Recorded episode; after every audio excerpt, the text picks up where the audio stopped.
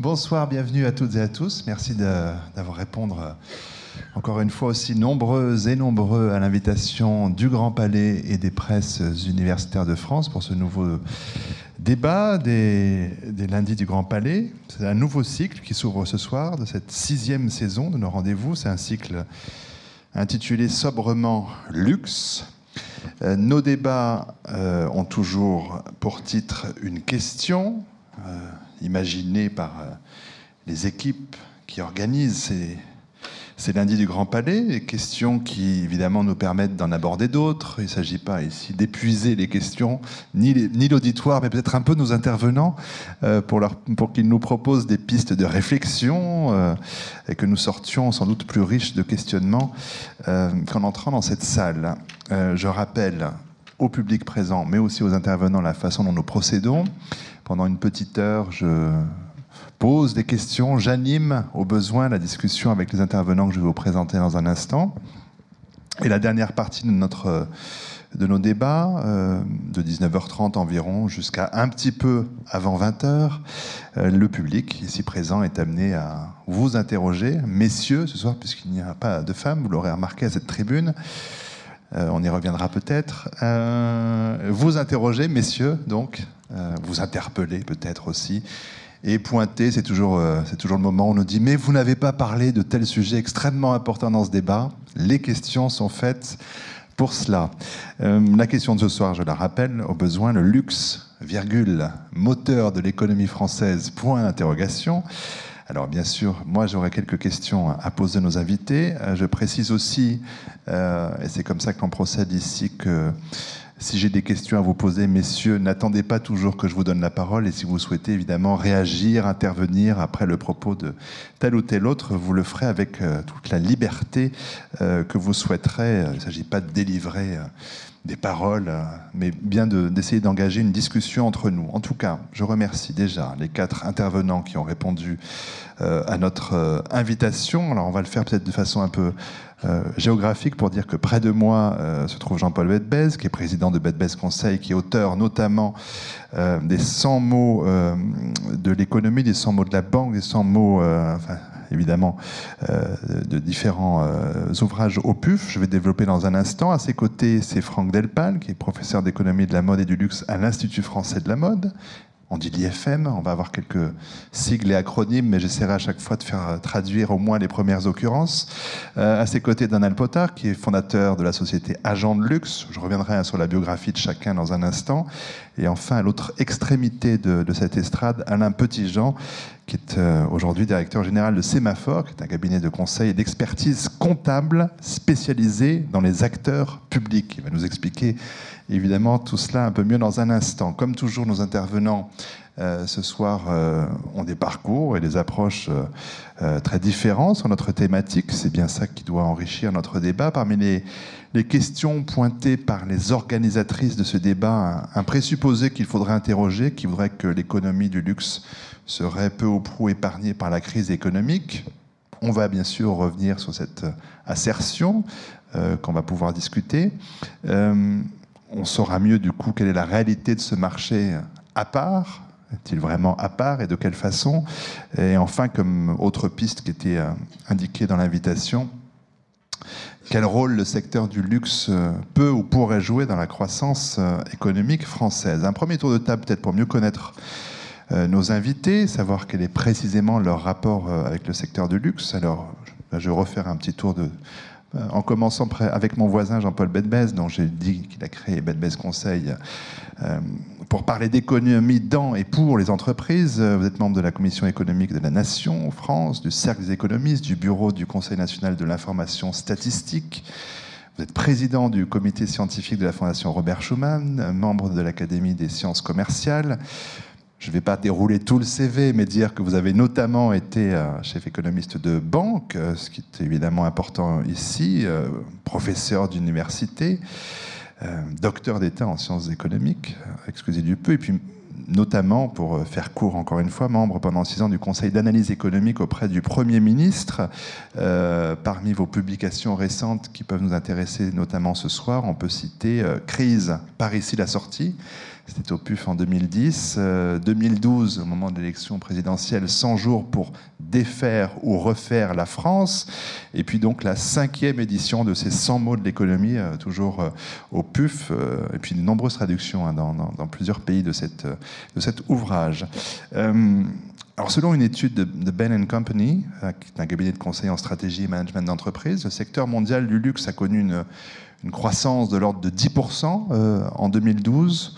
Les entreprises françaises, avec un quart du chiffre d'affaires mondial, sont présentées comme les plus dynamiques du secteur. Alors, Jean-Paul Bedbès, dans les 100 mots de l'économie, luxe occupe quelle place?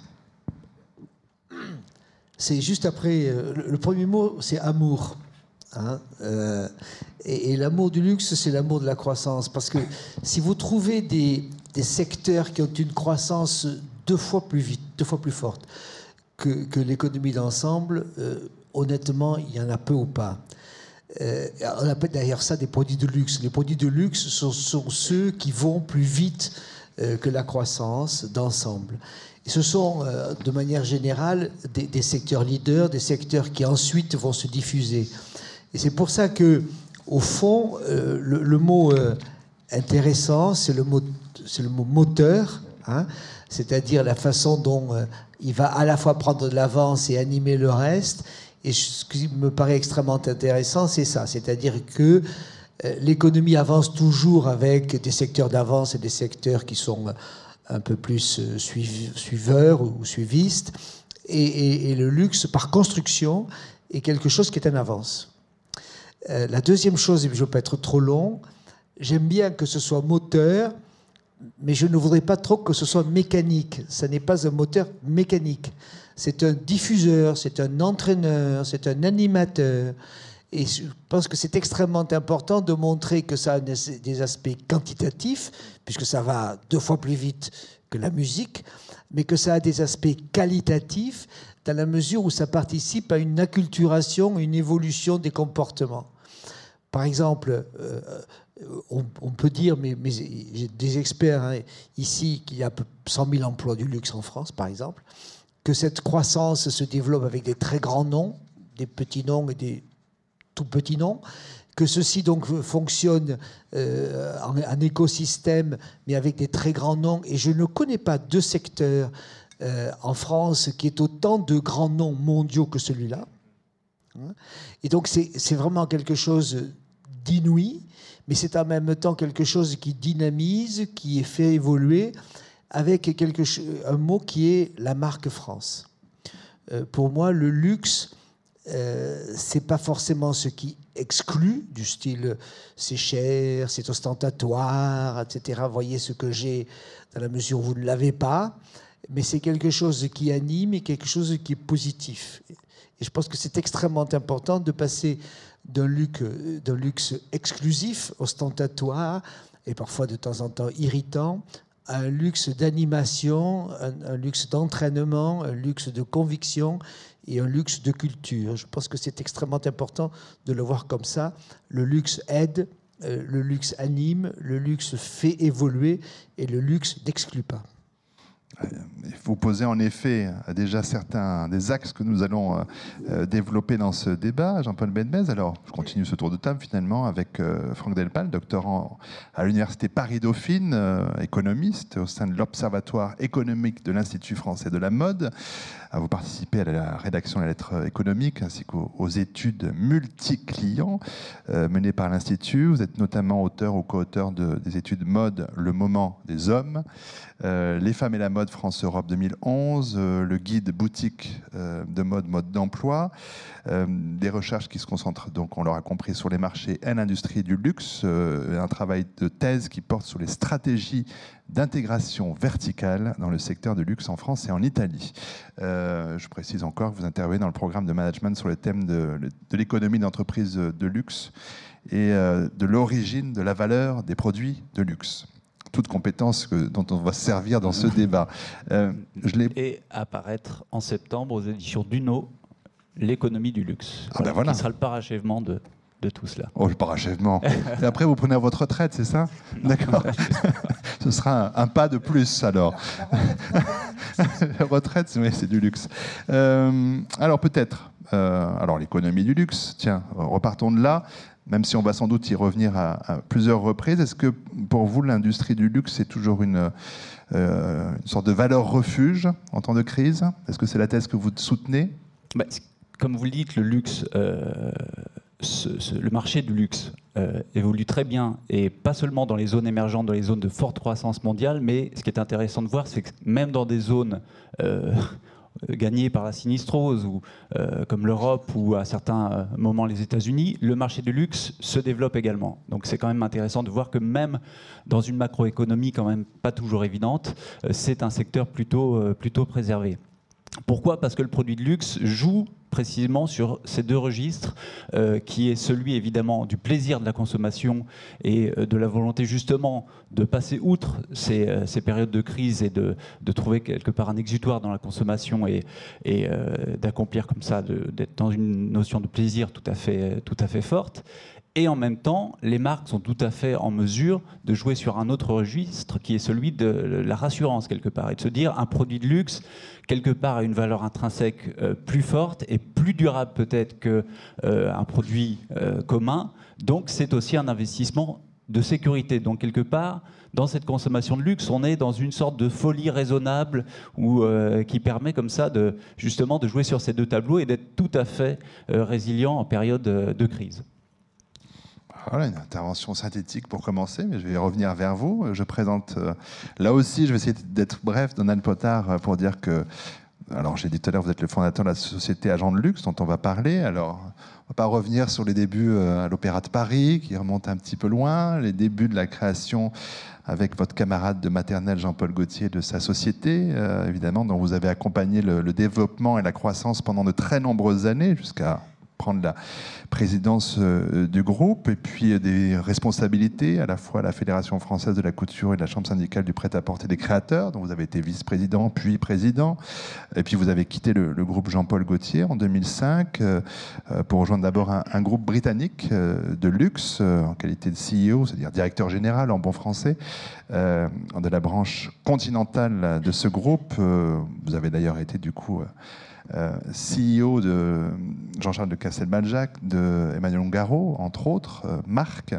Et puis donc en 2006, vous créez cette société, Agent de luxe, euh, destinée, je cite, à donner vie à un lien inédit entre le monde de l'entreprise et le monde du luxe et de la création. Vous représentez plus de 100 créateurs de mode, de la beauté, du design, du luxe, donc agent de luxe, mais en relation, relie ces créateurs avec des entreprises qui, elles, cherchent à, innover autour de, produits, de services originaux liés, à, cette sphère du, monde du luxe. Alors on pourrait se dire, euh, euh, et puis dire aussi que vous avez pris depuis 2012 la, direction des études de mode à l'université américaine Paris College of Art, euh, une, université fondée voici plus de 25 ans maintenant, bientôt 30 ans même.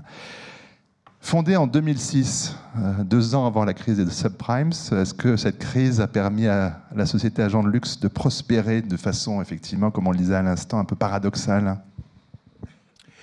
Euh, En fait, euh, oui. C'est-à-dire que la créativité s'accommode très bien des crises.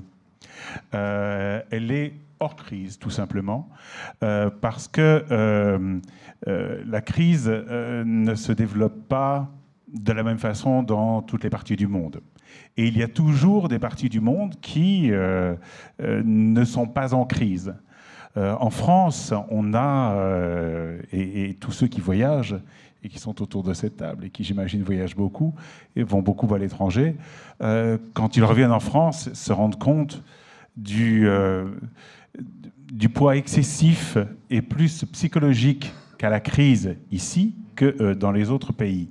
Donc en fait, euh, dès qu'on sort de France, euh, pardon hein, de le dire, j'aime beaucoup ce pays, c'est mon pays, mais on, respire quand même un petit peu et on voit que le goût des gens pour un luxe qui n'est pas forcément un luxe tapageur, qui peut être un luxe hédoniste au contraire, est très important par exemple, ce, luxe euh, tapageur, euh, ça a été celui euh, de la sortie de, la Russie du communisme. Là, on a vu immédiatement des griffes et, des femmes et des hommes porter des, des, sacs griffés qui étaient une espèce de panoplie, la tête aux pieds, qui était un peu ridicule. Aujourd'hui, quelques dizaines d'années plus tard, le choix est vraiment beaucoup plus hédoniste, beaucoup plus subtil, beaucoup plus intelligent. Alors, moi j'ai eu cette idée de créer cette, agence, euh, Agent de luxe, euh, parce que je, je pensais que euh, à l'intérieur des maisons de luxe, on est toujours très très focalisé sur l'immédiateté de la société. On a des priorités. Et en ayant ces priorités, il arrive qu'on passe à côté d'occasions et d'imagination même pour des maisons dont euh, la créativité est le premier moteur. Et je suis venu pour euh, leur proposer de euh, travailler dans des sphères très différentes de celles dont elles avaient l'habitude. Donc de leur donner en quelque sorte de, nouveaux, de nouvelles cours de récréation. Par exemple, je pense qu'aujourd'hui le textile, le secteur du textile, pour la mode, pour le luxe, est un peu difficile par rapport au secteur de la maroquinerie, à celui des parfums. Donc, euh, pourquoi pas tenter autre chose comme de la décoration intérieure, de travailler pour créer, euh, pour décorer euh, des avions privés, des yachts privés. Et ça a très bien fonctionné. Ça a amusé les créateurs parce que ça leur a donné un nouveau terrain de jeu. Et puis, ça a intéressé les industriels, parce qu'ils voyaient là une alternative à euh, un simple copier-coller de ce qui se passe généralement. Si je reprends l'exemple des yachts, vous prenez n'importe quel magazine de yachts, vous feuilletez, vous feuilletez, vous avez l'impression de voir le même.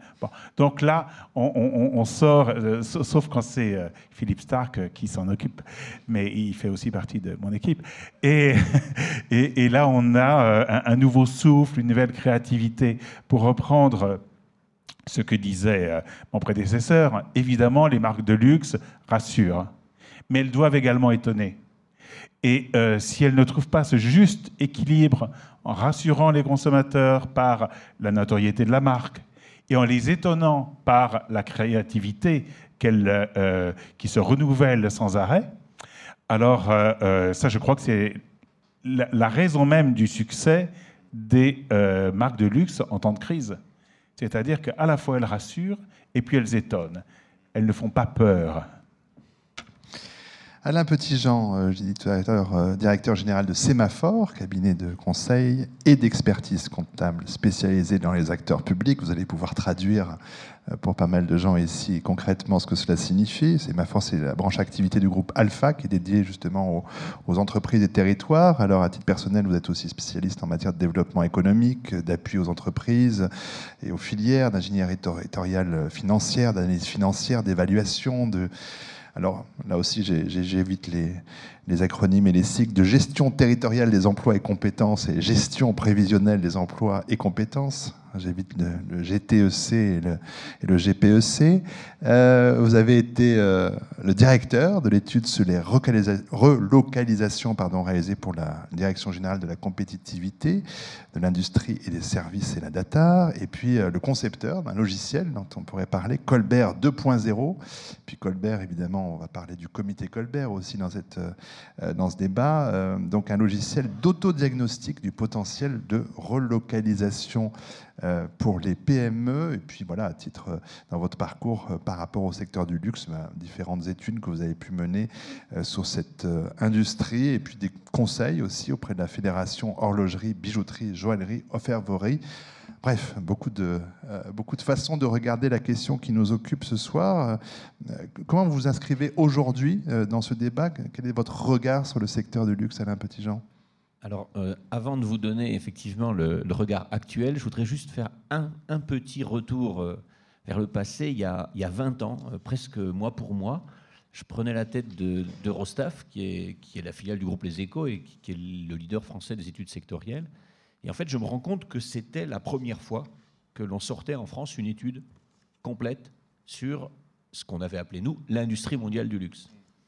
Donc c'est assez amusant de constater que la France est leader mondial d'un secteur qu'elle n'a elle-même réellement défini comme secteur qu'il y a une vingtaine d'années. Et encore, nous avions reçu quelques lettres d'insultes parce que nous avions euh, osé mettre dans le même titre industrie et luxe. Il y avait encore le mythe chevaleresque d'un luxe qui serait 100% artisanal. Et alors que nous étions leader mondial déjà, avec des acteurs puissants et industriels, et heureusement, euh, une usine de maroquinerie euh, fabriquant l'une des grandes marques que vous aimez et qui sont françaises, c'est souvent entre 120 et 300 emplois très qualifiés, ouvriers, non délocalisables, avec de hauts savoir-faire. Donc ça fait partie d'ailleurs des politiques de relocalisation, on fera le lien tout à l'heure. Mais c'était quand même assez amusant de penser que notre pays avait du mal à identifier ce secteur comme un secteur en soi, euh, oui, une maroquinerie de luxe fabrique des articles de maroquinerie, mais elle fait plus partie du secteur du luxe que du secteur de la maroquinerie. Et ça, c'est un paradoxe que le pays a mis du temps à s'approprier. Et puis certains ne voulaient même pas parler de luxe, parce que luxe en France renvoie parfois à euh, une notion euh, d'excès. Moi, je trouve que l'excès, c'est plutôt bien pour la croissance et pour l'économie, mais en tout état de cause. D'ailleurs, je, me rappelle Donald Potard vous avoir entendu euh, dans une conférence que j'animais défendre cette notion d'excès, mais à tel point qu'à un moment donné, j'ai animé une, conférence annuelle sur le luxe qui, qui volontairement n'avait pas le mot luxe dans son titre. Rencontre internationale des métiers de l'excellence, rime. Alors ça nous mène du côté de la poésie, c'est bien, mais l'économie fait vivre. À ce moment-là, dans les années 90, on a vu à se poser la question de savoir pourquoi cette croissance énorme de l'industrie mondiale du luxe. On avait essayé de, l'approcher, il y a très peu de statistiques valables sur ce secteur, et on avait trouvé finalement un algorithme très simple. La croissance du luxe, c'est la croissance d'un pays corrélée par son taux d'inégalité. C'est-à-dire que le, le luxe est le produit de l'enrichissement multiplié par le taux d'inégalité d'une société. Or, quand vous regardez la, croissance depuis les 15 dernières années, c'est une croissance qui, si on ne l'apprécie pas mondialement, mondialement on voit un phénomène de rattrapage au profit de pays émergents et donc de montée de classe moyenne dans ces pays émergents. Mais si on raisonne à l'intérieur de chaque société, c'est une croissance extrêmement inégalitaire. C'est une croissance qui va jusqu'à l'accaparement des richesses par une oligarchie, la Russie, le la Chine communiste, hein, il faut le dire, hein, c'est effectivement une logique euh, oligarchique d'accaparement de ressources naturelles, puis de, monopoles que l'on privatise. Et à cette occasion-là, ben, il y a des fortunes qui se créent en quelques années pas en quelques décennies. C'est-à-dire que les Rockefeller d'aujourd'hui ne mettent pas 30 ans à devenir riches. En Russie, si à 35 ans vous n'êtes vous êtes pas riche, vous ne le serez jamais. Euh, euh, et, éventuellement, vous serez mort à 39 ans d'ailleurs. Mais, ça, c'est autre chose. Ce sont, sont, des éléments démographiques plus qu'économistes. En tout état de cause, c'est extrêmement intéressant. Ça veut dire que pour que la machine de croissance sur les fondamentaux actuels du luxe s'arrête, il faudrait pas seulement que l'économie mondiale s'arrête, il faudrait que la, tendance à l'accaparement ou la tendance à l'inégalité s'inverse. Et effectivement, on peut trouver des différences de euh, diffusion du secteur mondial du luxe euh, avec des petites différences d'intensité selon le degré d'inégalité des pays. Mais en même temps, il faut le reconnaître, le luxe par contre a une fabuleuse capacité de s'adapter aux au mouvement de l'économie et, aux, tendances, aux états d'esprit de la société. Le, luxe peut être bling-bling, euh, comme on dit à certains moments, mais le luxe peut être euh, asset, le luxe peut épouser à peu près tous les contours culturels et euh, esthétiques. Et vous pouvez avoir effectivement un luxe épuré, comme vous pouvez avoir un luxe baroque, un luxe chargé. J'avais dans un livre appelé ça, enfin, le livre que j'avais publié à la fin des années 90 s'appelait Le luxe ou l'écho du désir. Le luxe, c'est la traduction en produit ou en prestation, mais plus souvent en produit, mais d'un objet appropriable, et, cet objet étant l'écho du désir que l'on a. Et on peut très bien avoir un désir d'ascétisme et d'un esthétisme zen très épuré, ou au contraire, le, désir d'un monde baroque, chatoyant et euh, exubérant c'est, je pense, ce qui fonde la, solidité de la croissance et de la capacité d'adaptation de, l'économie du luxe. Euh, peut-être avant de redonner la parole à Jean-Paul Medbez qui prend quelques notes, donc il aura peut-être quelques réactions. Donald Potard, juste cette idée quand même que la France a du mal à, a exprimé quand même sa satisfaction qu'elle pourrait avoir d'avoir un secteur du luxe, du luxe qui soit aussi prospère, aussi ancré, parce que effectivement, la marque France, ça veut dire quelque chose, et c'est bien parce que ces marques sont centenaires ou, plus encore que, ce secteur marche si bien. Mais on sent quand même, effectivement, dans notre pays, qu'il y a une certaine gêne par rapport à cela. Comment vous analysez cela, vous? Alors ça, c'est très étonnant, c'est une excellente question. Je vous remercie de me la poser. Euh, en France, il y a une sorte de schizophrénie par rapport au luxe. Euh, d'un côté, il y a... Alors, moi, j'aime beaucoup l'expression industrie du luxe. D'ailleurs, j'essaie de prononcer luxe avec le mot industrie en permanence, parce que sinon, quand j'en parle avec euh, je sais pas, mes clients, par exemple, ça leur fait peur. Euh, donc, euh, on parle d'industrie du luxe avec des industriels. Évidemment, avec les, avec les créateurs, on évitera le mot industrie, parce que ça, ça les ferait plutôt fuir. il y a une véritable schizophrénie parce que euh, comme vient de le, rappeler euh, Alain Petitjean, de temps en temps, on a quand même l'impression que les, euh, le luxe est accaparé par quoi? Des mafieux, des sales types, des gens pas fréquentables. qui passent leur temps dans des palais plutôt moche d'ailleurs, euh, euh, mais euh, très très très très grand. Et du coup, ça donne une image inversée du luxe, ce qui n'est pas du tout cela. Parce que le luxe véritable, d'abord, ce sont des emplois. C'est la deuxième industrie française, hein, après l'aéronautique, avant même l'industrie automobile. Donc ça représente un, avantage absolument extraordinaire pour la France le tout sans subvention d'État. Mmh. On n'est ni encore une fois dans l'aéronautique, ni euh, dans l'industrie automobile. Pas un centime euh, d'État à part euh, le crédit impôt recherche qui est là pour aider un petit peu, surtout les jeunes créateurs d'ailleurs. donc c'est quand même quelque chose dont la France devrait être fière. Et curieusement, il se passe un, phénomène, une espèce de, de, dichotomie, pardon, euh, très très étrange, où on, on, anticipe euh, l'idée du luxe sur euh, celui qui, sur le consommateur final, tout en oubliant toute la chaîne de l'industrie du luxe qui est celle absolument extraordinaire des savoir-faire qui sont la noblesse de ce métier voilà donc pourquoi le luxe a finalement une espèce de mauvaise presse euh, euh, en France, où on lui fait, je pense, un faux procès, parce que euh, ça rapporte énormément de devises, énormément de notoriété des consorts de France. On voit la notoriété que ces maisons de luxe apportent à la France. Un produit d'une grande maison de luxe, c'est très valorisant pour, pour celui qui l'achète et le porte. Euh, c'est pourquoi tout à l'heure de Jean-Paul Benbès, vous parliez de moteur, mais, mais pas de mécanique, euh, au sens où... Alors c'est compliqué effectivement de, pouvoir se référer à ces, à ces, grands noms, à ces grandes marques, alors qu'on est dans une position euh, effectivement un peu paradoxale vis-à-vis d'elles. Quel sentiment ça vous inspire, ces quelques réflexions que, qui viennent d'être prononcées ici? Oui, je ne suis pas forcément toujours d'accord avec ce que vous aviez dit sur le problème des inégalités, etc. etc. Tout simplement parce qu'il faut voir les choses de manière dynamique. Quand vous décrivez au début les, nouveaux riches russes.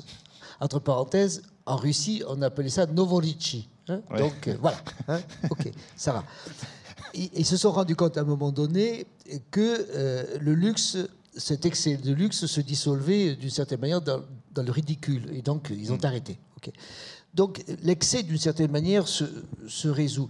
Qu'il y ait à un moment donné des mécanismes d'inégalité, oui, genre par exemple les inégalités extrêmes euh, de Chine sont, font apparaître des populations. Puis après, les choses se, se, normalisent. Ce qui me paraît intéressant, c'est deux choses. Un, euh, que la France soit un pays de luxe, c'est parce que c'est un pays de culture et d'histoire.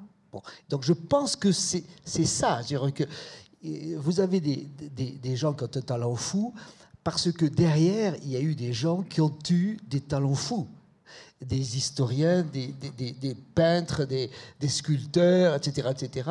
Un talent fou des gens, un talent fou de tout le monde. Et donc, d'une certaine manière, quand vous avez Yves Saint Laurent, par exemple, on parlait tout à l'heure du film, c'est à la fois le talent fou de quelqu'un et une cohorte de talents fous. Donc, d'une certaine manière, la culture, c'est l'histoire. C'est pour ça que, d'une certaine manière, ce qu'on appelle la marque est quelque chose qui est extrêmement synthétique de ça. Ce qu'on appelle la marque France, il y a un rapport qui est en train d'être préparé sur la marque France, et, je pense que tout à l'heure, vous avez parfaitement raison. Il faut faire très attention à ne pas avoir honte de la marque France, parce que la marque France, c'est la chose qui est incopiable. et dans un monde concurrentiel, défendre le savoir-faire, la marque France, c'est cela. Alors, des estimations ont été faites, ça représenterait plus de 100 milliards d'euros, c'est clair, ok Mais c'est surtout, ça représente des milliers d'emplois aujourd'hui, demain et après-demain. Ce qui m'intéresse par rapport à, à, la logique un peu d'exclusion du début, c'est que je pense qu'on arrive maintenant à une autre vision du luxe qui est l'adaptation. Le luxe, c'est ce que vous avez, vous, et que je n'ai pas, d'accord? Mais ce qu'on peut avoir, et vous, et moi, sans que j'ai quelque chose à moi que vous n'ayez pas vous. C'est-à-dire que si j'ai des produits adaptés à ma corpulence, ok? Disons à mon attitude, voilà, j'ai des produits pour moi.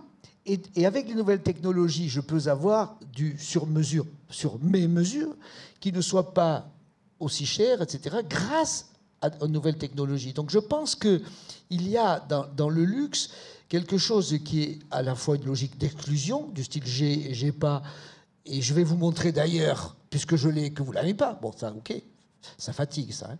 Mais je peux avoir des choses à moi qui sont pour moi. Et il y a de plus en plus, avec les nouvelles technologies, une façon de fabriquer du luxe à soi qui est quelque chose de personnalisé. Donc je pense que à, côté de la culture, d'une logique d'exclusion, parfois ostentatoire et irritante, il y a des logiques d'adaptation avec une nouvelle technologie.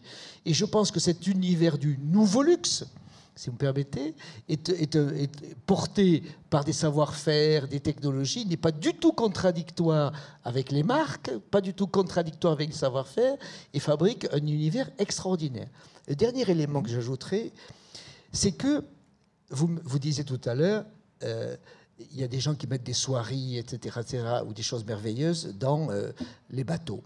Je préfère, je n'ai pas de, pas de problème là-dessus, et il se trouve que je n'ai pas de bateau personnel. Ah bon? Pour des raisons, pas. pour des raisons qui me sont propres.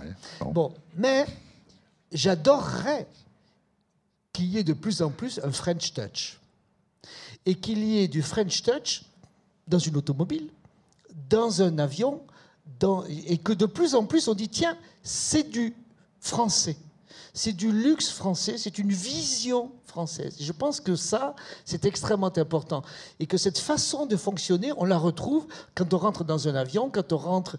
Et, je pense que c'est cette logique-là qui est extrêmement importante. Donc, il me semble que l'univers du luxe est un univers en expansion et qu'il a passé d'une certaine manière le, thème l'exclusion, il existera toujours, hein, mais pour rentrer dans le domaine de l'adaptation et pour rentrer dans le domaine de la démonstration en ayant toujours la qualité et la marque, c'est-à-dire l'assurance. Je pense que c'est extrêmement important ce que vous dites tout à l'heure sur le fait que je ne serai pas trompé, je suis garanti par la marque et par des cohortes de gens qui d'années et d'années, de siècle en siècle, on fait des produits de qualité. Mais aujourd'hui, cette façon de, fabriquer des produits de qualité, elle peut être pour chacun d'entre nous plus proche de, lui-même. Et je pense que c'est extrêmement important.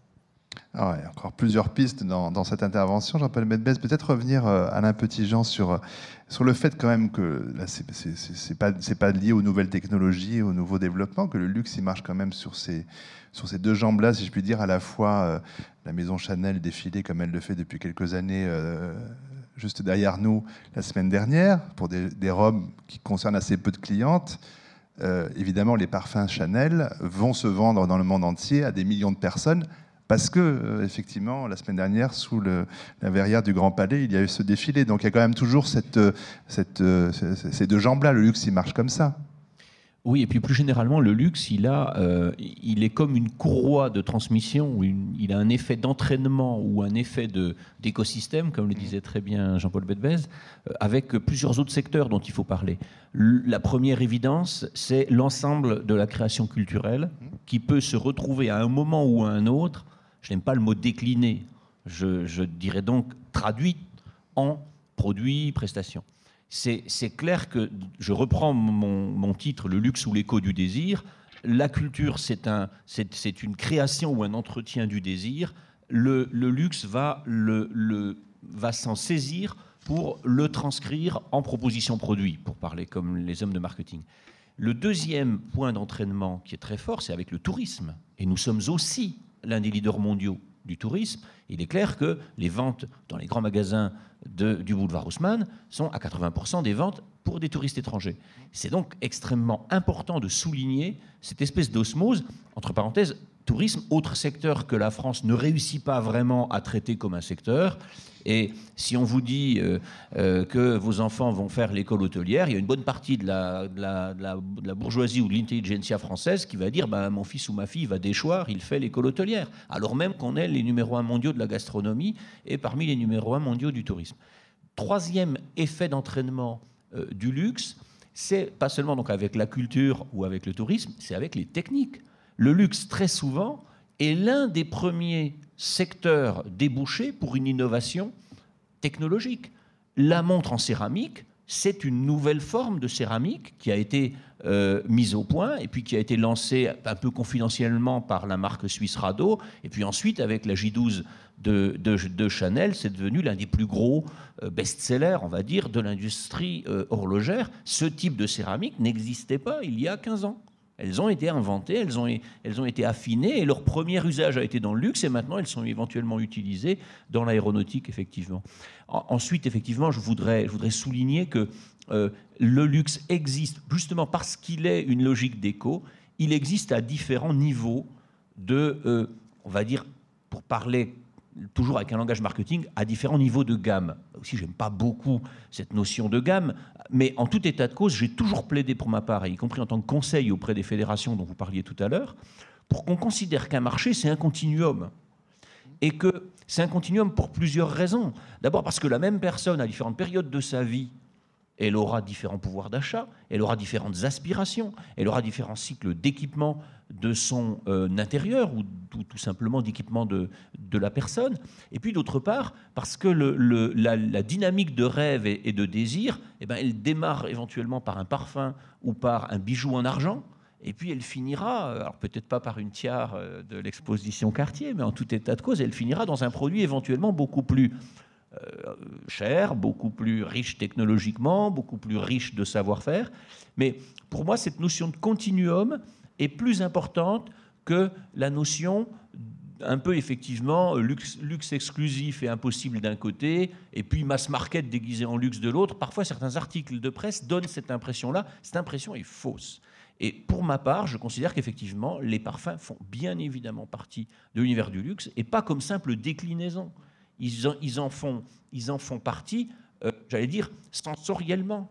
C'est de très très beaux produits. C'est des produits qui, qui, euh, qui, changent un moment de vie ou qui signent une personne. Le sillage olfactif d'une personne, c'est quelque chose qui, qui, peut, qui peut faire partie de l'image de soi que l'on a et de l'image de soi que l'on projette.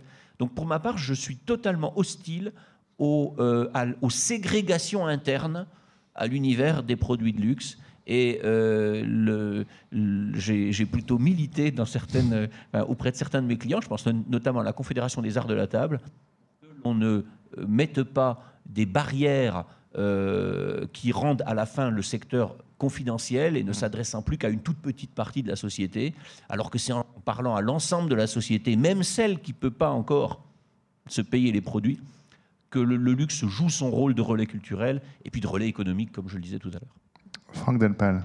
Oui, pour aller dans le sens de, monsieur précisément, euh, Donald Potard a donné tout à l'heure des chiffres qui sont tout à fait vrais sur la contribution du luxe, notamment à notre commerce extérieur.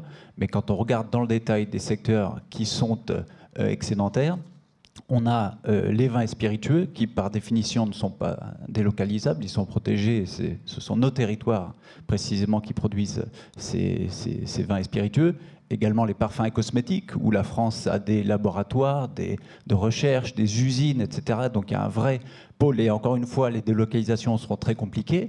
Dans d'autres secteurs, le rôle d'entraînement des marques de mode euh, sur leur filière est beaucoup moins fort. Vous parliez tout à l'heure de, Chanel qui parce qu'il défile de manière un peu magique, entraînerait euh, des ventes dans toute catégorie de produits.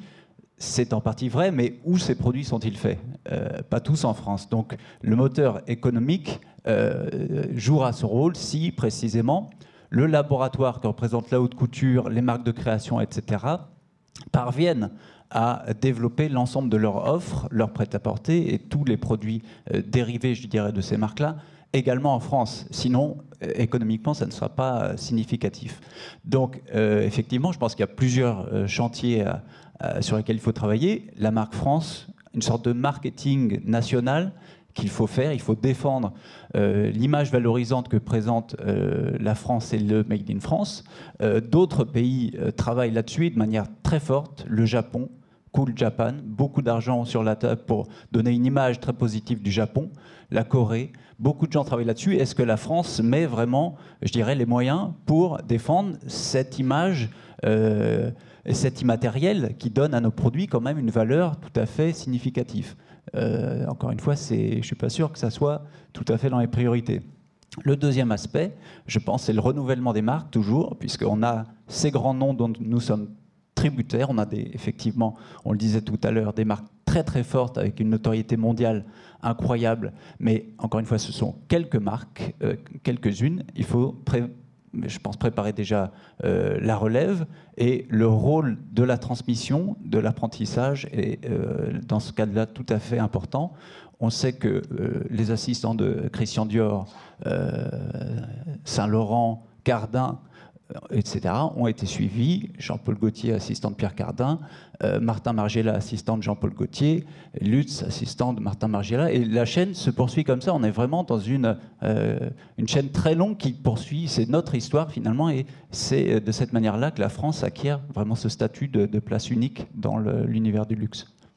Alors peut-être euh, Jean-Paul Benmes sur cette question du, soutien euh, par rapport à effectivement d'autres pays émergents qui ont une, une, politique très dynamique de, valorisation de leur propre marque, de leur propre pays. J'évoquais tout à l'heure euh, ce que fait le comité Colbert depuis quelques années maintenant, hein, qui regroupe de, grandes maisons françaises qui sont à la fois voilà qui font qui s'unissent pour être plus fortes et plus plus dynamiques, pour proposer, pour être avoir une stratégie un peu offensive.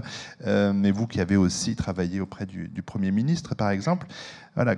Qu'en est-il de l'initiative privée, l'initiative publique par rapport au secteur du luxe comme, encore une fois, moteur ou modèle de l'économie française?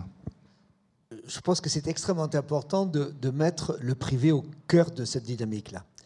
Euh, on a un vrai consensus, je pense, entre nous sur le fait que euh, le luxe est, est, quelque chose qui est issu d'une histoire, de notre histoire et de l'histoire d'autres personnes, et que c'est quelque chose qui nous permet de nous reconnaître et qui nous permet, au fond, de mieux vivre. C'est ça l'histoire. Euh, et que les atmosphères de luxe sont des atmosphères dans lesquelles on reconnaît le travail, on reconnaît l'élégance, on reconnaît ce qui vient euh, du passé et de, notre passé, et, ça nous donne à la fois de la joie, de la fierté et, de la satisfaction. Tout, ceci fabrique en quelque sorte notre façon de fonctionner. Comment on peut se développer et le développer En montrant qu'il s'agit de 100 000 emplois, en montrant qu'il s'agit effectivement de très grandes entreprises et de petites entreprises, de grandes unités et des shops, euh, et qu'il y a à chaque fois des logiques à prendre. Par exemple, quand je reprends la maroquinerie, la maroquinerie, c'est fait en France les jus de parfum. C'est pas, chez tout le monde. Comment? Non, mais, je sais bien. Non, mais je sais bien. Non, mais, mais en France, ça existe. Made in France.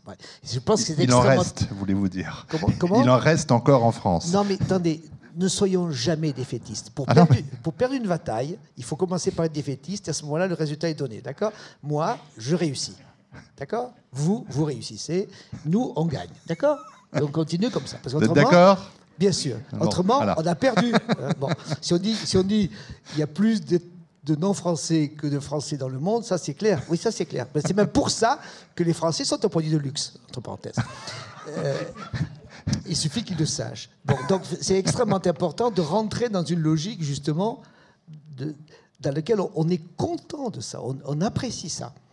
Euh, La deuxième chose qui se passe, donc vous, vous disiez, effectivement, il y a un écart entre la maroquinerie et les jus hein, de, de parfum. Bon. Et vous avez revu, par exemple, les législations récentes ne protègent pas les jus. Vous avez vu ça, ça a une huitaine, une quinzaine de jours. Donc faire très attention d'avoir une, une dynamique commerciale, une dynamique conquérante. Et donc effectivement, vous faites de euh, euh, marcher des, des, des dames, euh, etc., et des jeunes gens, mais des dames essentiellement. Et, ça fait partie d'une logique d'entraînement qui diffusera ensuite les jus et vous fabriquez quelque chose qui est extrêmement porteur par la marque. hein, par ce qu'elle ce véhicule. Et vous allez continuer pour fabriquer d'autres produits et en vous disant effectivement que vous avez une logique, puisqu'effectivement, la luxe, le luxe, c'est pas la mode. La mode, ça se démode, hein, comme disait l'autre, mais le luxe, c'est un respect. C'est une autre histoire. C'est une, façon de, de- de m'approcher, de- d'aider, de, vous faire évoluer et de me rapprocher davantage de, vos choix à vous. Par rapport à ça, votre question, c'est est-ce qu'il faut un grand plan du, du- du luxe? Je n'ai pas dit ça. hein. Oui, oui, non, mais je comprends. Il bien. faut aider les entreprises petites et moyennes. Bon, il se trouve qu'un des rapports que j'avais fait pour le Premier ministre, c'était à l'époque de faire en sorte de dire qu'il fallait qu'une partie de l'investissement qu'on puisse déduire quand on, quand on travaillait pour une, quand on investissait dans une PME, de les déduire de l'ISF. Donc le- je suis l'auteur de, de cette chose-là. Bon, alors vous direz, c'est pas c'est une grande idée de déduire, euh, de, de réduire les impôts. C'est une idée euh, très généreuse entre parenthèses, mais il faut soutenir effectivement cela. Ensuite, il y a une autre caractéristique, c'est que euh, le luxe, c'est de la main d'œuvre. Hein, donc c'est fondamentalement de la main d'œuvre. Donc si, si vous chargez la main d'œuvre, vous tuez le produit. Et c'est donc extrêmement important que tous les travaux dont on parle à l'heure actuelle sur le coût du travail soient pris en considération et qu'on réduise le coût du travail de charges indues. J'ai pas dit. euh, bon. Donc c'est bien là. Donc à la fois soutenir des PME pour leur permettre de se développer, soutenir des PME pour, pour permettre d'innover. Tout à l'heure, ce que vous disiez effectivement, c'est que le, le- le luxe est expérimental. Et donc il faut également du venture capital dans le luxe. Mais ça, ça n'est pas dans les mœurs. voyez. Donc cette idée-là, il ne faut pas être rétro avec le luxe. Il faut être moderne avec le luxe. C'est ça qui est extrêmement important. Donc, je résume.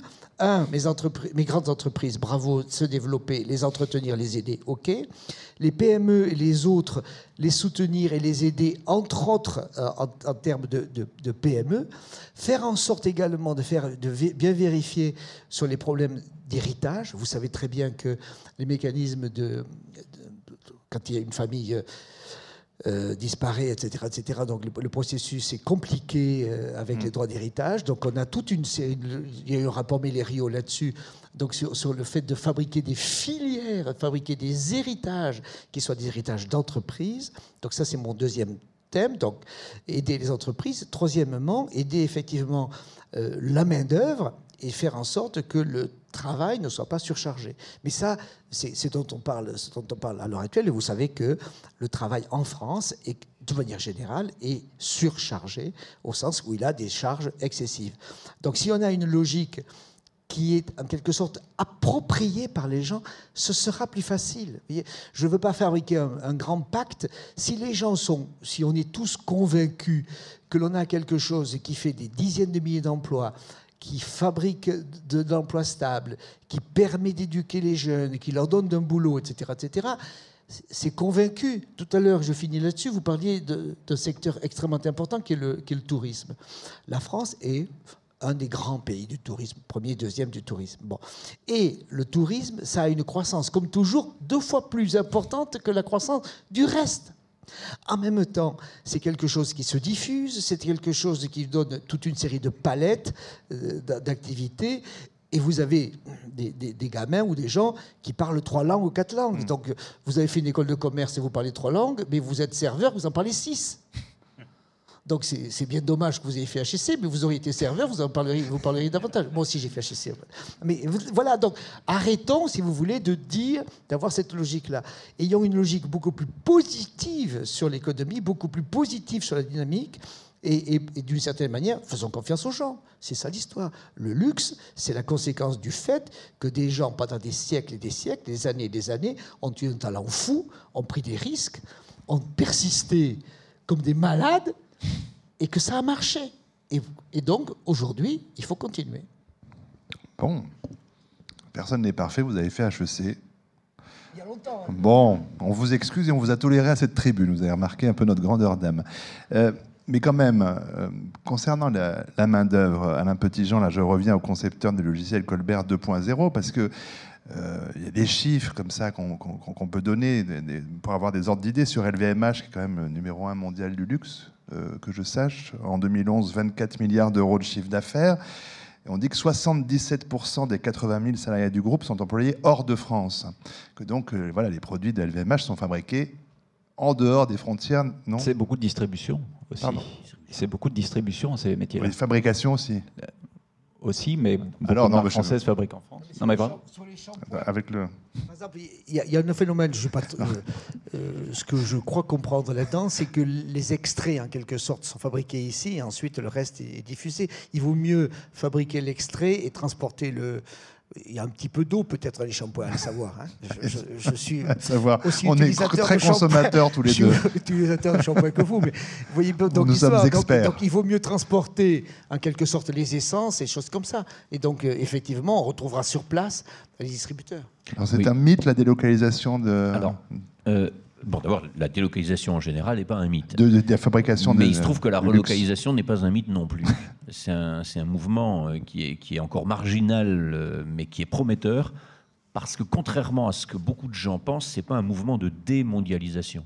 Ce n'est pas majoritairement un mouvement d'entreprises qui auraient échoué à l'étranger et qui reviendraient en France. Notre étude est relativement claire là-dessus.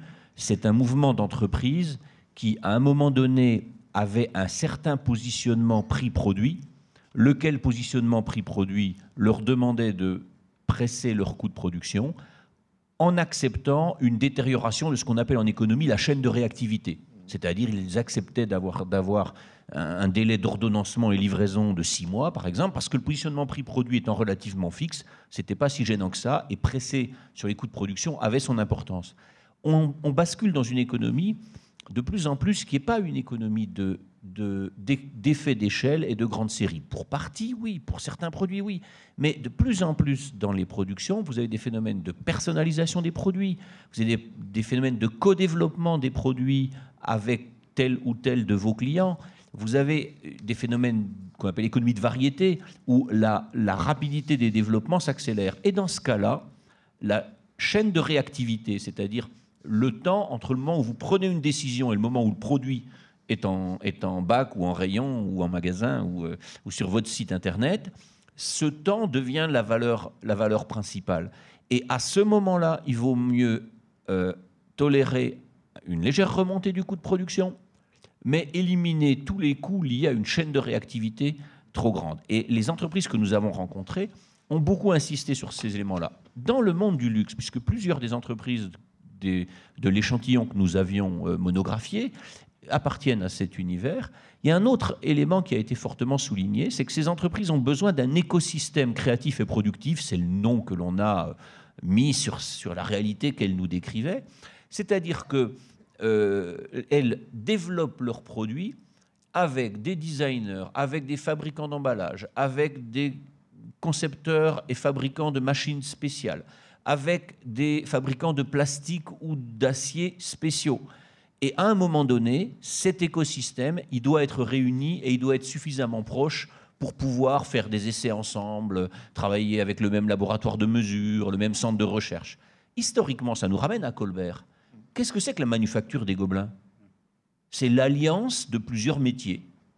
C'est-à-dire qu'il y avait historiquement une teinturerie, c'est elle qui appartenait à la famille des, Gobelins et qui a donné son nom à l'ensemble, mais les Gobelins avaient déjà vendu lorsque la manufacture a été créée par Colbert. Et puis sur la colline, Colbert a rassemblé tous les métiers de la tapisserie, tous les métiers techniques, les lissiers, enfin, je ne vais, pas vous- faire la liste, et il les a fait travailler avec les, peintres du roi.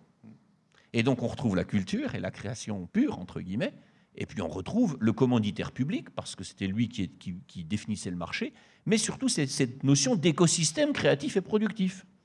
C'est ce qu'il faut que l'on réussisse soit à garder, soit à reconstituer en France. Il y a parfois danger. Par exemple, euh, le, président de Chomet, Thierry Fritsch, m'expliquait que euh, à chaque fois qu'il y a un coup d'accordéon dans la chaîne de production de la joaillerie, on perd un certain nombre de producteurs, voire on risque de perdre un certain nombre de savoir-faire en France. Et de ce point de vue, là, il y a effectivement, puisqu'en France, on a énormément de mal à exprimer des solidarités de filière. C'est c'est- le patriotisme français n'existe pas, et, et- et en premier lieu, pas dans le grand public, la question n'est pas là. En premier lieu, chez les acheteurs et les dirigeants de Renault, de PSA, d'Airbus, euh, etc. Le patriotisme français n'existe pas en matière économique. Or, une filière est extrêmement difficile à reconstituer. Une filière, c'est quelque chose, c'est comme un écosystème, ça se jardine, c'est- plus de- du jardinage que de l'économie. Et de ce point de vue, je pense qu'effectivement, s'il y a une action des pouvoirs publics ou des territoires, elle doit être là-dessus, sur cet entretien et cette, ce, euh, oui, et puis palliatif, c'est-à-dire qu'on peut aider une entreprise à un moment de sa vie. On n'est pas obligé de l'aider euh, comme ça ad vitam aeternam par des dispositifs qui durent toute la vie. Mais en tout état de cause, l'aider à un moment de sa vie, aider aussi parfois à des mutualisations. De certains fournisseurs sont tellement précieux qu'ils doivent être euh, mutualisés au stade d'une filière et que, pour que leur production serve à plusieurs marques et que plusieurs marques euh, profitent de leur, de leur savoir-faire. Donc voilà pour ma part comment je verrais le- la défense, entre guillemets, et l'illustration de la production française euh, dans un monde moderne qui est quand même un monde euh, de petites séries et d'agrégation dans le même produit euh, d'hyper-compétences pointues spécialisées qui se trouvent donc dans un réseau de sous-traitants ou plus rarement dans une manufacture de taille plus importante. Euh, beaucoup de questions abordées. Je vais donner la parole au public dans un instant. Peut-être Donald Potin réagir à cette question-là sur la question du patriotisme. Comment est-ce que vous euh, pensez que cette question est ressentie par vos clients, qu'ils soient créateurs ou qu'ils soient entreprises, justement? Une question de relocalisation, une question de, participation à l'essor de l'économie française, à son bien-être. Euh, en fait, moi, il y a quelque chose qui m'intrigue. Qui m'intrigue profondément, c'est pourquoi le luxe, qui fonctionne si bien, n'est pas le business, euh, model commun de euh, l'intégralité des entreprises françaises. Vous parliez de filière, c'est passionnant ce que vous disiez. Regardez en Allemagne, l'industrie automobile. Regardez l'industrie automobile française. Il n'y a pas photo. On comprend très bien que les Allemands construisent des voitures plus belles, plus performantes, plus luxueuses que l'industrie automobile française. Pourquoi l'industrie automobile française ne se met-elle pas au diapason de l'industrie, non pas forcément automobile allemande, hein, chacun son modèle, mais de l'industrie du luxe en France? Explication très brève. Le, luxe, c'est quoi? C'est un- un- un- une harmonie de compétences. C'est-à-dire que on est en France, on a un pays d'ingénieurs et un pays de créateurs qui ne s'adressent jamais la parole, ou par accident, ou parce que le gouvernement décide de les mettre en face euh, les uns avec les autres et les oblige à parler, ou comme ça a été fait une fois euh, euh, il y a quelques années par la Fédération de la couture, les mettre ensemble sur un bateau, industriels et créateurs, pour les obliger à se parler. En Norvège, en plus, dans un fjord, donc là, on ne pouvait pas plus. C'était pas le radeau de la Méduse. hein. C'était pas le radeau de la Méduse, c'était pas le Titanic non plus. Autant couler le bateau. Mais il n'en est oui, pas sorti grand-chose.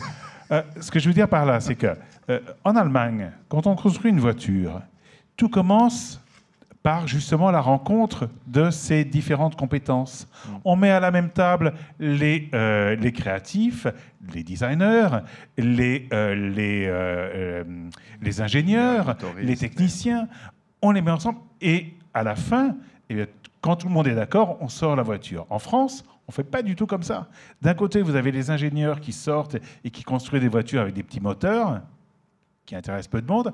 Et puis après, une fois que c'est terminé, ils passent la balle aux, euh, créateurs en disant euh, il faut que ce soit beau maintenant. Hein. Rendez ça commercial, maintenant, votre boulot, c'est de le vendre. Et c'est pas comme ça que ça se passe. C'est pas comme ça qu'on fait de belles voitures. Le système du luxe, c'est exactement l'inverse. C'est-à-dire que en France, les techniciens parlent directement avec les créateurs et c'est ce qui donne de magnifiques produits.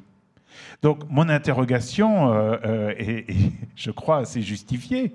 Euh, je pense que ce business model et cette, et cette façon de travailler en commun dès le départ dès le départ de, l'idée même du produit, devrait être un modèle pour toutes les entreprises françaises. Et je pense que là, on pourrait euh, avoir une sorte de compétitivité qui serait euh, inégalable dans le monde. là, il y a un consensus autour de cette, euh, table sur cette question-là. Vous voulez ajouter quelque chose, Jean-Paul Medbez? Oui, et, et, pas une compétitivité prix, pas une compétitivité au moins cher, c'est une compétitivité au plus adapté. C'est celle-là qui me paraît extrêmement importante. Alors, est-ce qu'il y a dans cette riche assemblée une première main qui va se lever pour qu'on lui tende un micro? Mais la première personne à s'exprimer, c'est toujours plus compliqué, donc je vais continuer avant qu'une main ne se lève. Attention parce que je vais être jugé et après je passerai à la question suivante. Mais si vous avez envie d'écouter, nous avons beaucoup de questions en réserve pour ces messieurs. Non? Bon, alors je me lance, je continue plus exactement, euh, peut-être avec Franck Delpal à nouveau, parce qu'on a évoqué euh, la question de la mondialisation. Alors effectivement, le secteur de la mode, puisque là vraiment il s'agit de, cela vous concernant, à travers l'Institut français de la mode, il, a ceci de particulier qu'il est, euh, qu'il est quand même particulièrement mondialisé, mais que la marque France y a une place particulière, même si l'Italie n'est pas en reste non plus. voilà ce sentiment patriotique, parce que j'avais envie quand même aussi de poursuivre cette question-là, est comment est-ce que ben, vos, étudiants et ce secteur-là, d'après vous, réagissent à, cette, idée-là de patriotisme, de marque France, de, euh, solidarité?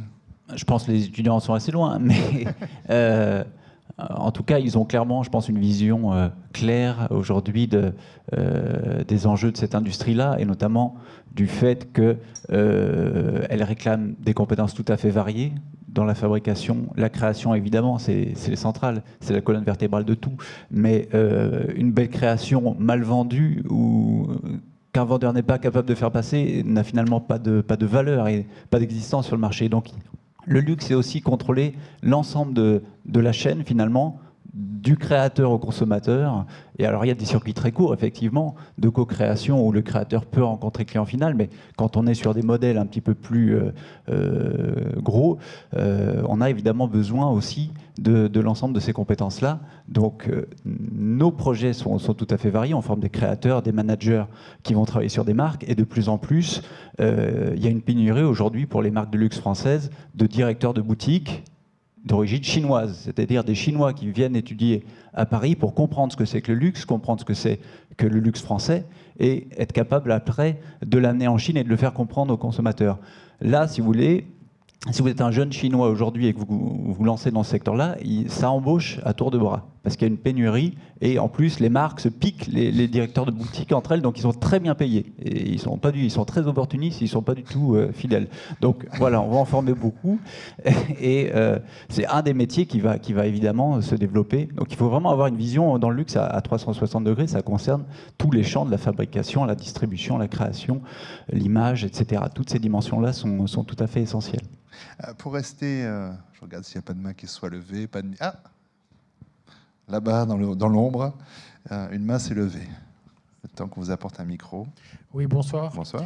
Est-ce que vous pourriez nous expliquer, euh, historiquement parlant, pour quelles raisons le luxe a trouvé un, terrain fécond en France, plus particulièrement plutôt qu'en Italie, en Allemagne ou, en Grande-Bretagne, vu que des monarchies et des, et des, cours princières, ça existait un peu partout en, en Europe?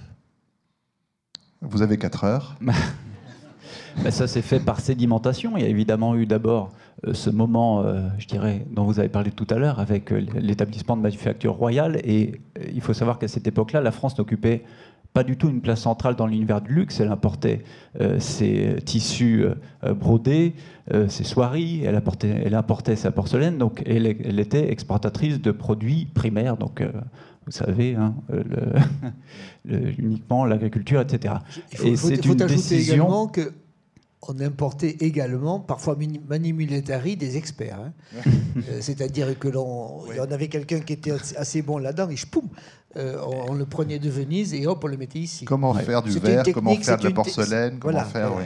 Et donc pardon. au départ, c'est une décision politique, quelque part royale, qui s'est imposée euh, d'établir un certain nombre de manufactures dans des villes, euh, pour des raisons parfois obscures. hein. pourquoi on fait aujourd'hui, euh, pourquoi il y a eu une manufacture de cuir à Nérac, à Poitiers, etc., et de peigne à Oyonnax, etc. Bon, voilà, c'était des édits euh, royaux et du coup c'était ça c'est, parti dans un premier temps comme ça. Euh, c'est développé à partir, je dirais, donc on a quand même la création d'un style français, comme le disait, comme le rappelait Monsieur Petitjean tout à l'heure, euh, le développement à la fois d'un savoir-faire, d'une main et d'un style, donc création et artisanat qui se sont développés conjointement. Deuxième phase, on a eu tous ces, ces artisans qui aujourd'hui peuvent donner lieu à des marques contemporaines qui émergent vers le 19e siècle et qui répondent à une nouvelle clientèle avec un, mode de vie euh, tout à fait particulier. Vous commencez à voyager, les personnes aisées à ce moment-là commencent à voyager, ils ont besoin de mâles, donc voilà, on peut s'établir euh, dans ces années-là en faisant des mâles, et puis de fil en aiguille, devenir maroquinier au XXe siècle.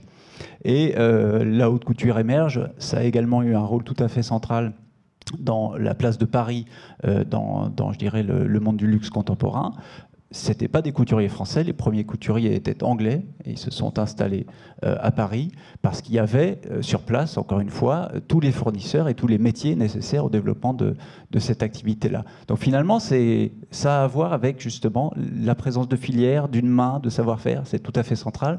Et c'est tout à fait vrai que quand on perd euh, certains savoir-faire, c'est dramatique puisque euh, finalement ça déstabilise toute la chaîne euh, de valeur et les entreprises sont obligées parfois de chercher des fournisseurs dans d'autres pays parce que c'est plus simple de se fournir intégralement, je dirais, sur une veste ou un vêtement dans un pays plutôt que de faire l'aller-retour entre le tissu, la façon dans, dans, dans des lieux différents. Donc euh, il faut vraiment défendre l'ensemble de la filière et la chaîne à la force du maillon le plus faible, donc il faut défendre les- tous les maillons. Excusez-moi, Voilà. je, je- je rep- je repose ma question. Pour quelle raison le savoir-faire était situé particulièrement en France? Alors, si, je peux que- donner voilà. une tentative de d'explication, euh, le savoir-faire était disséminé euh, non seulement dans toute l'Europe, mais les produits de luxe, c'est des produits qui se sont échangés euh, dès qu'il y a eu des voies de communication, donc bien avant même le, le Moyen Âge ou euh, la chrétienté. Mais c'est finalement à quel moment euh, l'écart se creuse? Il se creuse au moment où l'artisanat créatif réussit à s'industrialiser. Et là, je pense qu'effectivement, c'est à partir de ce moment-là qu'il y a une bascule euh, et que euh, les, grands orfèvres français deviennent également euh, industriels de l'orfèvrerie et les grands orfèvres allemands, Goldschmidt c'est un des noms les plus répandus en Allemagne, il y avait donc bien des orfèvres en Allemagne, eh bien ils ne, basculent pas à ce moment-là. L'autre élément quand même qui a joué historiquement un rôle important, c'est le parfum, parce qu'un grand nombre de, maisons de luxe françaises elles ne sont pas créées sur le parfum, mais elles ont fait la différence économiquement, où elles se sont donné une assise économique plus large par le parfum. Inversement, on ne pourrait pas expliquer le développement du luxe par le parfum. C'est un adjuvant en quelque sorte. C'est- c'est- c'est une, ça a été un, un peu le, le carburant qu'on a mis dans le moteur, pour Ouais. reprendre euh, l'exemple. Donald Potard, vous voulez compléter également? Oui, euh, brièvement. Euh, Le, le- le luxe est un petit, suit exactement le même chemin que euh, enfin, les artisans de luxe que les, que les artistes. C'est-à-dire qu'ils vont là où se trouve l'argent.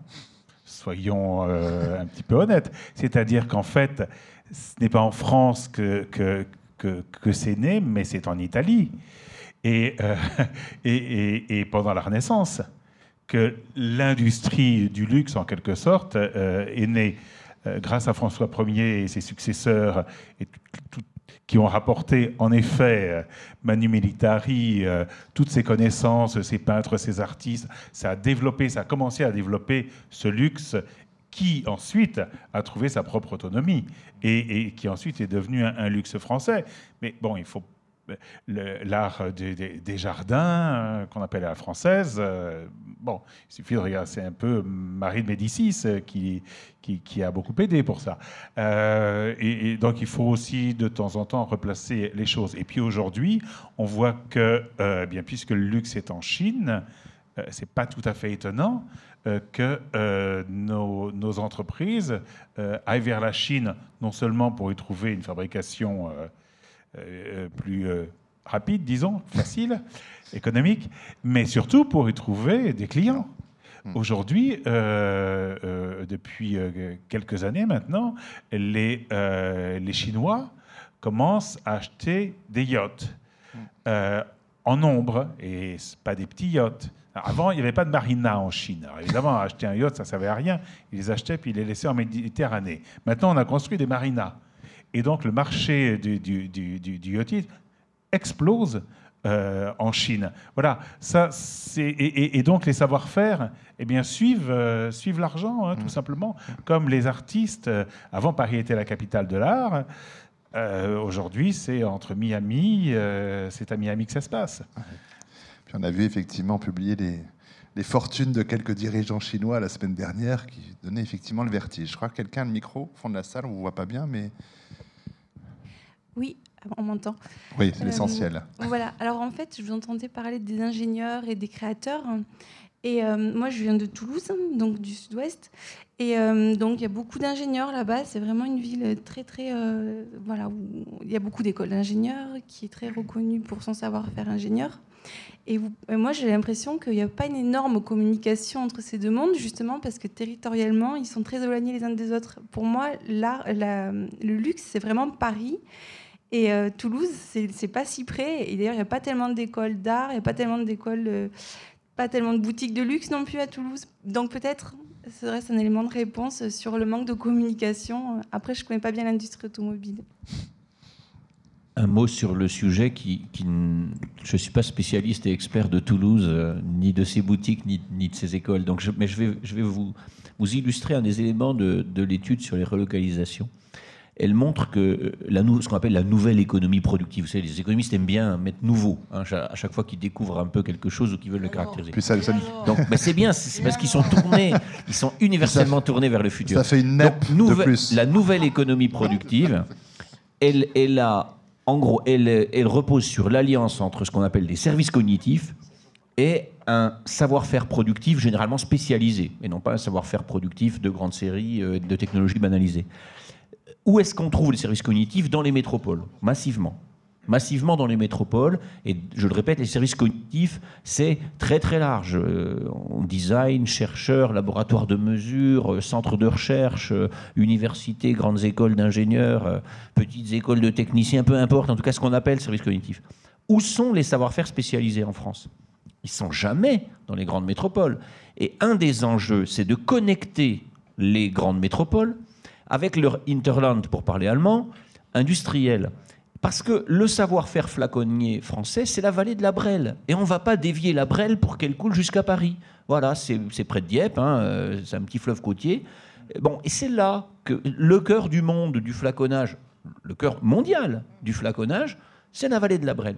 Comment est-ce qu'on connecte mieux en France les métropoles à leur territoire industriel? C'est un vrai sujet parce qu'en plus on sort de presque 10 ans de d'ATAR rebaptisé DIACT, je crois, de compétitivité des territoires, avec une notion de compétition des territoires entre eux, alors qu'il faudrait parler de connectivité des territoires. On n'aura pas besoin de changer le, le cible comme ça. Euh, juste un petit mot de Jean-Paul avant que Madame intervienne. Deux, mots. Euh, le premier, euh, à propos des flacons et des flaconnages, faisons bien attention à ça. Et la question de Monsieur tout à l'heure sur, sur le problème des, des PME qui, il est extrêmement important que la chaîne d'existence des PME continue. Et, fondamentalement, je ne veux pas être... Là-dedans, il y a un problème de fiscalité. C'est-à-dire que fondamentalement, euh, quand les, PME ont d'énormes difficultés à assurer leur... Euh, assurer le passage d'une génération à l'autre, à la différence des, systèmes allemands où le, système, où le processus est géré. Donc on organise d'une certaine manière l'arrêt d'histoire et, et, de réussite. La deuxième chose par rapport à Toulouse, euh, tout à l'heure on parlait de, euh, on parlait d'avion. Pour moi, euh, pourquoi pas Airbus? Voilà, donc j'ai pas dit que c'est, mais, c'est fondamental. Ça fait de la surface, ça fait du mètre carré de tissu. Oui, mais quels seront les éléments qui prépareront, qui, qui diront tiens, c'est du, c'est du luxe français. Alors, j'ai pas dit que ça serait l'endroit, le truchement, l'intermédiaire, mais voyez bien à quel point il faut utiliser les nouveaux vecteurs de communication, les nouveaux vecteurs de transport. Il se trouve qu'une des grandes entreprises mondiales, euh, et qui fait d'ailleurs la richesse de Toulouse, c'est ça. Mm. Donc, donc il faut effectivement, tout à l'heure vous parliez de connectivité, etc., de filières. Il faut il faut pas simplement travailler sur les filières des lissiers pour fabriquer des, des tapis et, pour fabriquer des tentures. Il faut également fabriquer les nouvelles filières du luxe et faire en sorte que le luxe, en quelque sorte, fonctionne et, et vive dans les autres endroits il y a peu de temps, hein, en 1900 et quelques, ici, là, au Grand Palais, il y a eu euh, l'art déco. Mmh. Et, la France a, changé le monde de la vision et de, l'organisation des maisons, etc., etc. Et nous vivons encore dans quelque chose qui a été fabriqué ici, il y a un siècle. Bon. Et donc, tout ceci a été euh, fabriqué, travaillé, fabriquer avec des penseurs. Mais, et, c'est ça, ça c'est toujours possible. Mais il faut toujours retravailler en quelque sorte ce lien entre les ingénieurs et les, créateurs dont vous parliez, avec maintenant quelque chose qui est nouveau, qui est la diffusion euh, la diffusion. Nous sommes maintenant passés dans un monde dans lequel le luxe est appropriable, le luxe est diffusable, le luxe est euh, proche des gens il y a un risque, c'est qu'il soit copié, ça c'est clair. Mais en même temps, il faut, et c'est pour ça que le fait de dire qu'il est français est extrêmement important. Quand on parle tout à l'heure du patriotisme, il ne s'agit pas de dire, euh, il s'agit pas de patriotisme en disant c'est, moi, c'est pas. Non, non, non. Il faut avoir l'idée que ce patriotisme, cette, est une garantie en quelque sorte, est une qualité, est une, est une sorte de quintessence d'une histoire. Alors, j'ai pas dit que j'ai pas dit que les autres peuples n'avaient pas d'histoire, etc., etc. Mais nous, on a celle-là. Hein. et donc, c'est ceci. Et donc, valorisons cette idée-là, valorisons ceci, en quelque sorte, ayons cette espèce de, de suc euh, français. il faudrait qu'Airbus, effectivement, euh, après tout, Christian Lacroix s'est bien intéressé au TGV et aux deux lignes de tram de Montpellier sur quatre. Ça, on peut effectivement marier des créateurs et des moyens de transport, en l'occurrence. Madame, un micro. je voulais juste aborder le problème de la contrefaçon. Alors je voulais savoir euh, comment est-ce que l'industrie du luxe, euh, avec cette marque France, est-ce qu'elle arrive quand même à, se défendre euh, par rapport à la contrefaçon, puisque avec la mondialisation, finalement, vous dites que les Chinois ils viennent en France, etc. On sait qu'ils arrivent à s'approprier tout le savoir-faire. Donc comment est-ce qu'on va pouvoir conserver cette espèce de patriotisme? Alors, on pourrait dire quel poids aussi réel de la contrefaçon sur l'industrie française, enfin en termes économiques, en termes d'image Je ne sais pas lequel d'entre vous se sent le plus à même de répondre, Donald Potard. Euh, eh bien, on n'y arrive pas. voilà. C'est pour répondre à votre question. C'est extrêmement compliqué, extrêmement complexe, euh, parce que la contrefaçon euh, est, d'ordre multiple. que la contrefaçon aujourd'hui, un produit contrefait, vous le donnez à un expert, eh bien, certains sont incapables de dire si c'est un produit d'origine ou un produit contrefait. et au début, c'était très simple. Au début de la contrefaçon, ça a commencé. Alors en France, c'était dans les années allez, 70-80, c'était le sentier. Ce qu'on appelait le sentier, parce qu'aujourd'hui, il en reste pas beaucoup, mais euh, et donc on arrivait comme ça à comprendre un petit peu euh, et puis à faire des saisies. Alors c'était toujours un petit peu dramatique. On envoyait des huissiers euh, dans les dans les boutiques. Maintenant c'est beaucoup plus loin évidemment. C'est difficile d'aller envoyer un huissier en Chine. Mais dans ces produits qui sont devenus des, pays qui sont devenus des spécialistes de la contrefaçon, aujourd'hui c'est extrêmement difficile. Alors le seul levier est celui du lobbying des pays.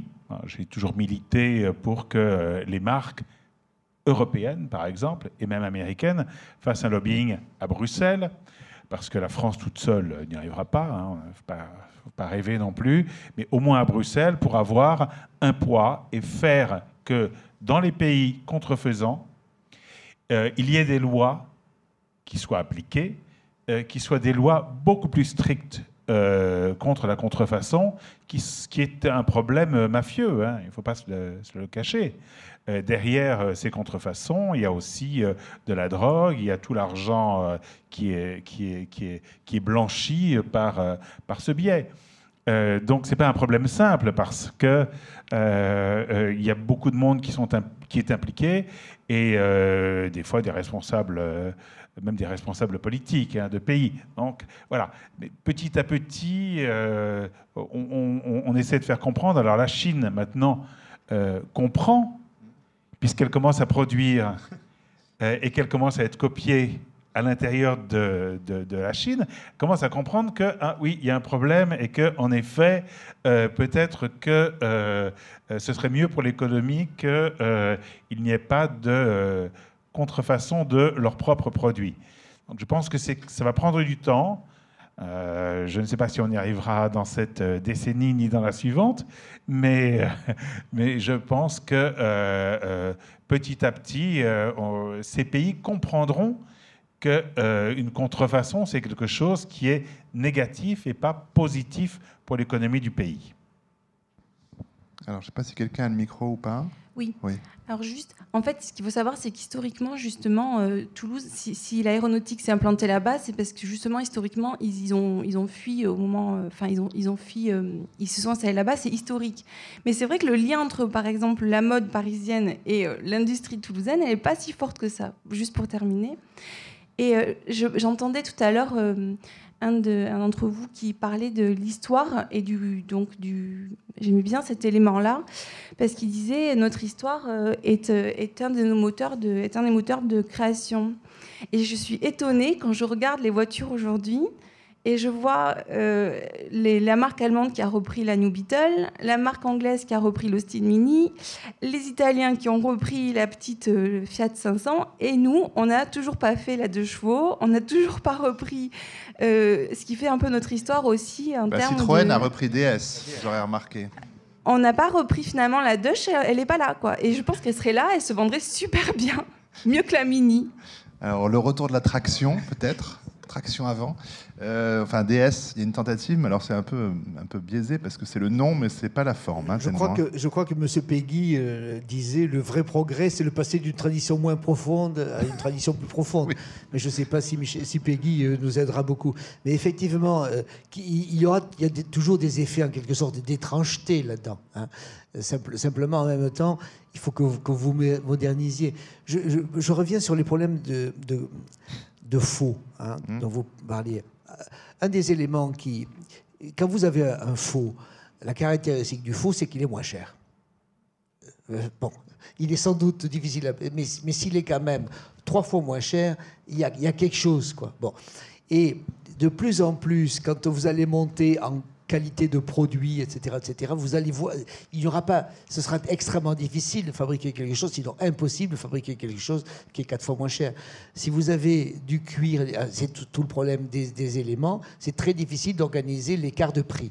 Donc en réalité, derrière le faussaire, il y a bien évidemment quelqu'un qui va payer très peu, et en même temps quelqu'un qui va tromper sur la, sur la matière. Donc ça veut dire, veut dire qu'il faut suivre, euh, faire une éducation sur les matières, d'une certaine manière faire du bashing sur les, sur les porteurs de produits faux. Hein. Bon, ça c'est clair. Tout à l'heure, il y, a, y, y a du faux partout. Ça c'est clair, on est entouré de faux, ça c'est vrai. Mais, mais, mais, mais fondamentalement, la, la lutte contre le faux, me semble-t-il, c'est une lutte par la qualité des produits, par la qualité des matières et par une information sur qu'est-ce que c'est que les produits, qu'est-ce que c'est que la qualité, à quoi vous allez reconnaître retrouver le, tissu, retrouver le, retrouver le cuir, regarder ce qui se passe et regarder à quel point c'est vrai et à quel point ça, ça ne l'est pas. Alors Franck Delpal, puis Alain Petitjean ensuite. Oui, Peut-être un mot pour aller plus loin sur justement cette, cette idée de, euh, de fracture entre la création parisienne et puis euh, des territoires où sont logés finalement nos, savoir-faire productifs. Il faut quand même comprendre que justement le développement de l'industrie du luxe est récent et euh, que quelque part les donneurs d'ordre n'ont jamais eu euh, dans l'histoire un rôle aussi fort d'entraînement sur l'industrie française. Je prends un exemple, par exemple dans la couture. Euh, jusque dans les années 1990, la fin des années 90 même, une marque comme Christian Dior fonctionnait à travers des contrats de licence. Donc finalement, c'était des industriels étrangers, américains, japonais, etc., qui fabriquaient au nom de Christian Dior, qui versaient à Dior, la maison Dior à Paris, des royalties pour le droit d'utiliser son nom, mais les industriels français finalement, travaillaient assez peu avec la maison Dior. Donc le fait que les marques reprennent en direct cette relation-là avec les filières, c'est nouveau. Ça, date d'une quinzaine d'années. Donc vous voyez qu'il n'y a pas une histoire très profonde et que les relations, elles sont en train de, se nouer à ce niveau-là. Donc euh, on est, la question des volumes est aussi importante. Donc le développement de, cette industrie fait que de plus en plus, elle, elle s'adresse à de nouveaux fabricants, etc. Donc on est encore dans une histoire qui est en train de naître entre des marques qui étaient focalisées vraiment sur des petites séries et qui ne travaillaient pas avec le bassin industriel français et ces industriels qui historiquement ne travaillaient pas toujours pour le luxe d'ailleurs. La confection française était historiquement plutôt euh, pas centrée sur le luxe, c'était des marques qui après ont délocalisé, qui ont laissé tomber ces fabricants, qui du coup se sont tournés vers les marques de luxe. Donc euh, on est sur une histoire assez, assez nouvelle, une relation qui se construit. Donc il y a des frictions, on l'a vu au moment de la crise, mais encore une fois on est optimiste sur, cette, euh, sur ce mariage nouveau. Alain Petit-Jean. Oui, c'est important de creuser euh, ce lien un peu paradoxal entre le luxe et euh, l'histoire. Euh, pourquoi je parle de, lien paradoxal? Le luxe qui ne marche plus, c'est le luxe qui existait, par exemple, en 93, il y a eu une très grande crise dans le, dans le, dans le champagne. Il y avait eu envolée des raisins, du prix des raisins. Il y a eu effondrement suite euh, à la guerre du Golfe euh, de 91. Il y a eu effondrement des ventes en 93 et beaucoup de maisons sont passées par, euh, un, moment financier très, pénible. En termes de marketing, la plupart des maisons disaient moi, virgule, fondé en 1778, ah ben moi c'est mieux, virgule, fondé en 1625. Mais c'est pas un discours. C'est pas un discours, ça. C'est pas un discours. Si vous voulez faire rêver quelqu'un, si vous voulez séduire quelqu'un, vous lui montrez pas d'abord votre, carte d'identité. Donc fondamentalement, l'histoire c'est bien, mais c'est à, condition d'être systématiquement réinterprété, ressourcé en quelque sorte de nouveaux arguments. C'est d'ailleurs très exactement ce qui se passe quand Fiat, sur la base technique d'une Fiat Panda, crée la, la nouvelle Fiat 500. Parce que techniquement, c'est la même chose. Hein absolument la même chose, c'est produit dans la même usine, c'est les mêmes, euh, c'est les mêmes, euh, les mêmes, ingrédients, carrosserie et intérieur euh, excepté. Alors ensuite, idéalement, le luxe, il sait, se il sait ressourcer, il sait recycler, réinterpréter des éléments qui viennent du passé, et puis il regarde aussi vers l'avenir par le biais des techniques, j'en parlais tout à l'heure, avec par exemple l'irruption de la céramique dans, le, dans, dans, la, dans la haute horlogerie contemporaine, mais également avec de nouvelles valeurs. On peut avoir un luxe provocateur et excessif. Mugler ou Gauthier, à un moment donné, ont donné un, coup de fouet à la mode française. Je, parle de fouet pour Mugler, bien sûr, mais, ou un coup de griffe pour euh, Gauthier. Mais également, euh, pensez par exemple à toutes les valeurs qui sont actuellement issues euh, du commerce équitable ou de la, de la, des matériaux éthiques, enfin des productions éthiques il y a là des, un imaginaire collectif, ça se ressource assez régulièrement, il y a de nouvelles valeurs qui apparaissent, et le luxe doit avoir une capacité de réinterpréter, donc il doit avoir un rétroviseur, et il doit brancher, entre guillemets, l'autre œil, si je puis dire, un œil dans son rétroviseur, et, un autre dans toutes les émergences de la société, qu'elles soient esthétiques, morales euh, ou euh, éthiques. Et moi, un œil sur la pendule qui m'amène à remercier nos intervenants ce soir et ce nombreux public qui était venu vous écouter, vous interroger. Merci, messieurs.